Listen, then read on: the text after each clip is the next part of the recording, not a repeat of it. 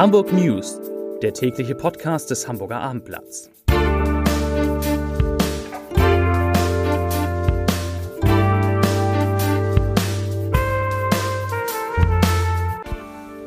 Herzlich willkommen und moin moin. Mein Name ist Stefan Steinlein. Heute geht es um Corona-Tests für Urlaubsrückkehrer am Flughafen in Fuhlsbüttel, um die erneut recht hohe Zahl an Neuinfektionen um ein Abendblatt-Interview, das Wellen schlägt und darum, wie Freizeiteinrichtungen weiterhin unter den Folgen der Pandemie leiden. Zunächst aber, wie immer, die Top 5, die fünf meistgelesenen Texte auf abendblatt.de. Auf Platz 5 verlor Hacking die Kabine beim HSV, Moritz nennt Details. Auf Platz 4 Schweden plant Nachtzugverbindung von Stockholm nach Hamburg. Auf drei Drama in Tornesch. Vater will Kind retten und stirbt. Auf Platz zwei Urlauber bringen Corona nach Hamburg. Was das bedeutet. Und auf Platz eins Corona. Acht Personen nach Sylt-Aufenthalt positiv getestet. Und damit kommen wir jetzt zu den Nachrichten. Reiserückkehrer aus Corona-Risikogebieten sollen sich künftig an allen internationalen Flughäfen in Deutschland kostenlos testen lassen können auf Corona. Das beschlossen die Gesundheitsminister der Bundesländer und des Bundes heute Nachmittag in einer Telefonkonferenz, teilte vorhin der Sprecher von Hamburgs Senatorin Melanie Leonhardt mit. Die Tests sollen freiwillig sein und am Zielflughafen gemacht werden. Die Kosten teilen sich der Bund und die Länder. Mit dem Angebot werde die Möglichkeit geboten, die sonst vorgeschriebene 14-tägige Quarantäne zu umgehen. Die Testmöglichkeiten sollen so schnell wie möglich geschaffen werden. Wir blicken mit einiger Besorgnis auf die Frage der Reiserückkehrer, sagte Behördensprecher Martin Helfrich vorhin. In Hamburg enden die Sommerferien am 5. August. Unter den neuen Fällen in der Hansestadt befinden sich bereits einige Urlaubsheimkehrer. In Hamburg sind seit Donnerstag 16 neue Corona-Infektionen nachgewiesen worden. Damit haben sich seit Beginn der Pandemie 5290 Menschen in der Stadt mit dem Virus angesteckt. Am Donnerstag waren sogar 24 neue Fälle für Hamburg gemeldet worden. In der zurückliegenden Woche gab es nach Angaben der Behörde insgesamt 56 Neuinfektionen. Das sind 3,1 pro 100.000 Einwohner. Das Infektionsgeschehen ist damit klar angestiegen, liegt aber nach wie vor weit unter dem Grenzwert von 50 Neuinfektionen pro 100.000 Einwohner in sieben Tagen. Was vorhin auch noch bekannt wurde, ist, dass sich alle knapp 25.000 Hamburger Lehrerinnen und Lehrer nach Beginn des neuen Schuljahres kostenlos auf Covid-19 testen lassen können. Einen entsprechenden Vertrag haben die Schulbehörde und die Kassenärztliche Vereinigung jetzt unterzeichnet. Darin heißt es unter anderem, dass die Lehrkräfte und alle weiteren Beschäftigten die Möglichkeit haben, sich, Zitat, auch mehrfach auf das Coronavirus testen zu lassen, ohne dass ein konkreter Verdacht vorliegt bzw. die Vorgaben des Robert Koch Instituts erfüllt sind. Zitat Ende. Die Kostenhöhe von geschätzten zwei bis vier Millionen Euro übernimmt die Schulbehörde. Wir wollen unsere Beschäftigten vor Infektionen schützen. Der Service ist nicht nur auf Lehrer beschränkt, sondern gilt ausdrücklich auch für Erzieher, Sozialpädagogen sowie die Beschäftigten der Schulsekretariate. Das sagte Schulsenator Thies Rabe. Die nächste Nachricht. Die Hafenpolitik des Senats gerät zunehmend in die Kritik. Auslöser ist ein Interview des Abendblatts mit dem Präsidenten des Unternehmensverbandes Hafen Hamburg, Gunther Bons. Der hatte in dem Gespräch der Hamburg Port Authority Missmanagement und standortschädigendes Verhalten vorgeworfen. Mehr noch, Bons griff sogar den Senat an und sagte, diese haben die HPA, so der Kurzname der Hafenverwaltung, nicht mehr unter Kontrolle. Der Weg der Hafenwirtschaft an die Öffentlichkeit zeigt, wie ernst die Lage ist. Das sagte der wirtschaftspolitische Sprecher der CDU-Bürgerschaftsfraktion Götz Wiese dazu. Fakt ist, so Herr Wiese, die Hafenwirtschaft wird vom Senat allein gelassen. Es fehlt an einer Strategie. Zitat Ende.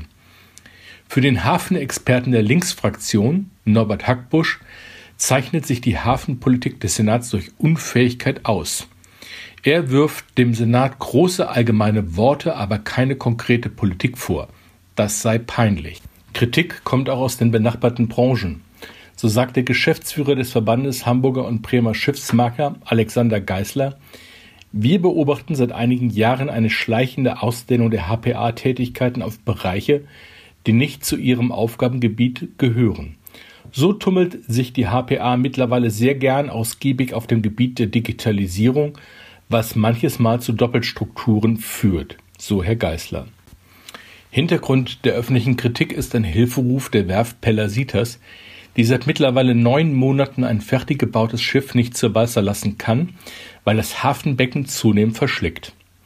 Gunter Bons sagt, die HPA komme ihren Baggerpflichten nicht mehr nach und bezeichnet den Umgang mit der Werft als ein Zitat Stück aus dem Tollhaus. Kommen wir zur nächsten Nachricht. Hamburger Freizeiteinrichtungen leiden weiterhin stark unter den Corona-Beschränkungen und den Folgen des Lockdown. Touristen bleiben weiter aus. Hier nur eine Zahl, die das Dilemma zeigt, auch wenn sie nicht ganz aktuell ist. Im Mai registrierten die Hamburger Hotels in der Stadt 87 Prozent weniger Übernachtungen als im Mai zuvor. Weiterhin kommen kaum Urlauber aus dem Ausland nach Hamburg und auch der innerdeutsche Tourismus ist noch nicht in Fahrt gekommen. Und unter dieser Entwicklung leiden die vielen Freizeiteinrichtungen und Attraktionen in der Stadt massiv. Einer davon, einer der größten Tourismusmagneten, ist das Miniatur-Wunderland. Hier kamen im Juni 75 Prozent weniger Besucher als im Vorjahr.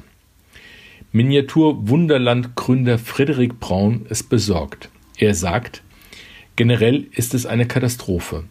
Wir kommen da aktuell nur aufgrund unseres eigenen Notfalltopfes von 4,6 Millionen Euro ganz gut durch. Das Miniatur Wunderland hatte seine Öffnungszeiten bis spät in die Nacht verlängert. Trotzdem mussten die beiden Braunbrüder bis Ende Juni bereits 5 Millionen Euro Umsatzverlust verkraften. Das nächste Beispiel ist die Hamburger Kunsthalle. Die verzeichnete in den ersten drei Monaten dieses Jahres Besucherrekorde. Und dann kam der Lockdown. Zwar steigen die Besucherzahlen seit der Wiedereröffnung am 7. Mai stetig an, allerdings bleiben sie um 80 Prozent hinter den Erwartungen zurück. In der Kunsthalle geht man inzwischen davon aus, dass lediglich die Hälfte des erwarteten Eintrittserlöses von drei Millionen Euro erwirtschaftet werden kann. Im Museum für Kunst und Gewerbe kamen von Januar bis Juni weniger als halb so viele Besucher im Vergleich zur ersten Jahreshälfte 2019. Alles in allem musste das Museum in dieser Zeit einen Umsatzverlust von ungefähr 500.000 Euro verkraften. Besonders hart treffen die Corona-bedingten Pausen aber private Museen und Freizeitattraktionen, wie zum Beispiel das Maritime Museum in der Hafen City, das Panoptikum am Spielbudenplatz oder das Schokoversum. Auch die Kassenbetriebe sind stark betroffen. Zitat: Es fährt nur die halbe Flotte und die ist nicht ausgelastet. Das erklärt der Geschäftsführer von Barkassen Meyer, Hubert Neubauer. Er sagt, wir kämpfen jeden Tag aufs Neue ums Überleben. Darauf konzentrieren wir uns. Neben den fehlenden Touristen haben sich für einige Betriebe vor allem die fehlenden Schüler und Schulklassen bemerkbar gemacht.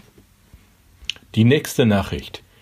Der Beruf des Polizisten in Hamburg ist ganz offensichtlich beliebter, als man gemeinhin glaubt. Das jedenfalls geht aus Zahlen hervor, die heute die deutsche Presseagentur geliefert hat. Laut dpa ist die Zahl der Bewerber für einen Ausbildungsplatz bei der Hamburger Polizei im Zehnjahresvergleich deutlich gestiegen. In diesem Jahr sind für den mittleren und den gehobenen Dienst fast 5200 Bewerbungen eingegangen. Zum Vergleich, im Jahr 2010 waren es nur knapp 4000 gewesen. Gleichzeitig kletterte die Zahl der Neueinstellungen von rund 200 auf 500 Auszubildende und Studierende. Das Interesse ist hoch, trotz Berichten über Gewalttaten gegen Polizisten wie etwa bei den Krawallen in Stuttgart oder Frankfurt. Eine Erklärung dafür liefert ein Polizeisprecher. Der Mann sagt, es sei zu beobachten, dass das, Zitat, Berufsbeamtentum mit der einhergehenden Sicherheit des Arbeitsplatzes sowie die gerade in Zeiten der Corona-Pandemie deutlich hervorgehobene Systemrelevanz der Polizei bei der Berufswahl junger Menschen Berücksichtigung finden dürfte Zitat Ende. Und jetzt, wie immer zum Ende unseres Podcasts, kommen wir zum Leserbrief des Tages. Er kommt heute von unserer Leserin Annette Sager und befasst sich mit Corona-Partys auf dem Kiez, weshalb die Stadt ein Alkoholverkaufsverbot plant. Frau Sager schreibt, das Verbot des Verkaufs wird sicher dadurch ausgehebelt, dass er dann eben mitgebracht wird. Am einfachsten und am wirkungsvollsten ist doch ein Verbot, den Alkohol auf der Straße zu konsumieren. Das gilt für die beliebten Plätze zum Kordern, dann genauso wie für den Konsum von alkoholischen Getränken im Stehen vor der Kneipe. Die Kneipenbesitzer sind hier in der Verantwortung, die Mitnahme des Getränks vor die Tür zu unterbinden. Das schreibt Frau Sager. Ich wünsche Ihnen einen guten Tag, einen schönen Abend, ein erholsames Wochenende und sage Tschüss.